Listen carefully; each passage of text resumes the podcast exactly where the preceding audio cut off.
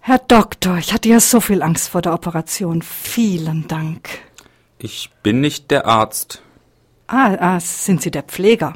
Als treue Katholikin bist du in den Himmel gekommen, liebe Theresa.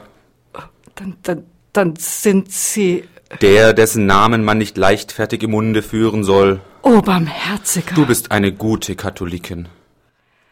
Aber als Kind, da hatte ich immer so viele Fragen, die ich genau in dem Moment stellen wollte, in dem ich meinem Schöpfer gegenübertrete. Aber bitte, ehrwürdiger Vater im Himmel, Ein paar Fragen kann ich schon beantworten. okay, warum gibt es so viel Böses auf der Welt? Ohne das Böse gäbe es nicht die Freiheit zum Guten. Und das Sterben, warum gibt's das? Das ist doch ganz einfach. Ohne Tod keine neuen Generationen, keine Veränderung. Außerdem gibt es ja hier oben auch das ewige Leben, wenn auch nicht für alle.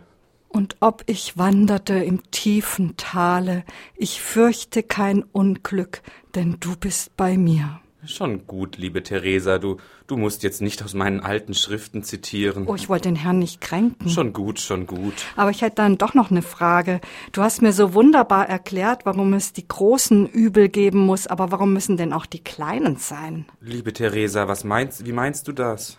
Ähm, ja, wie soll ich sagen?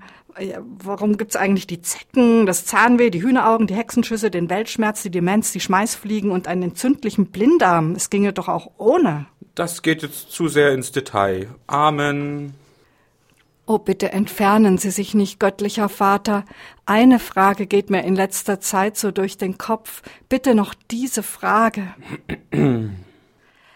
Was haben in der göttlichen Ordnung zum Beispiel Donald Trump und all diese Fake News zu suchen, die man heute überall im Internet liest? Ich bin doch selber Fake News.